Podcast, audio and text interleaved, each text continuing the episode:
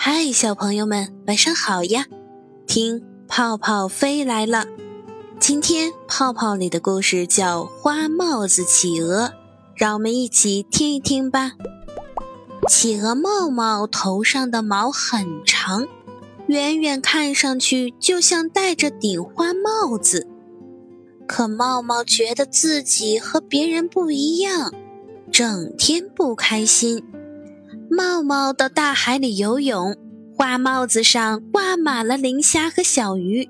叔叔阿姨们说：“哟，茂茂可真能干。”可茂茂觉得大家在笑话他，扑通一声又跳到大海里去了。有一天，企鹅岛来了一位摄影师，他要选一只最上镜的企鹅拍照片。企鹅们打扮好，排着队来了。茂茂走在最后。因为他呀，觉得自己一定不会被选中。哦，太好了，多可爱的企鹅啊！摄影师摸摸茂茂的脑袋，说：“明天早上我就来给你拍照，请你准备好。”天还没亮，茂茂就起床了。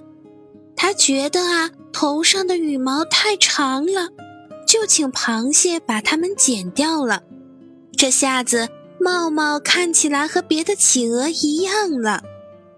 太阳升起来了，摄影师准时来了。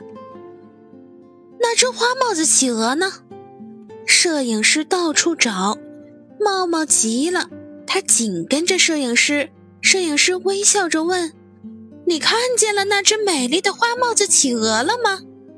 茂茂说：“是我。”你找的就是我呀！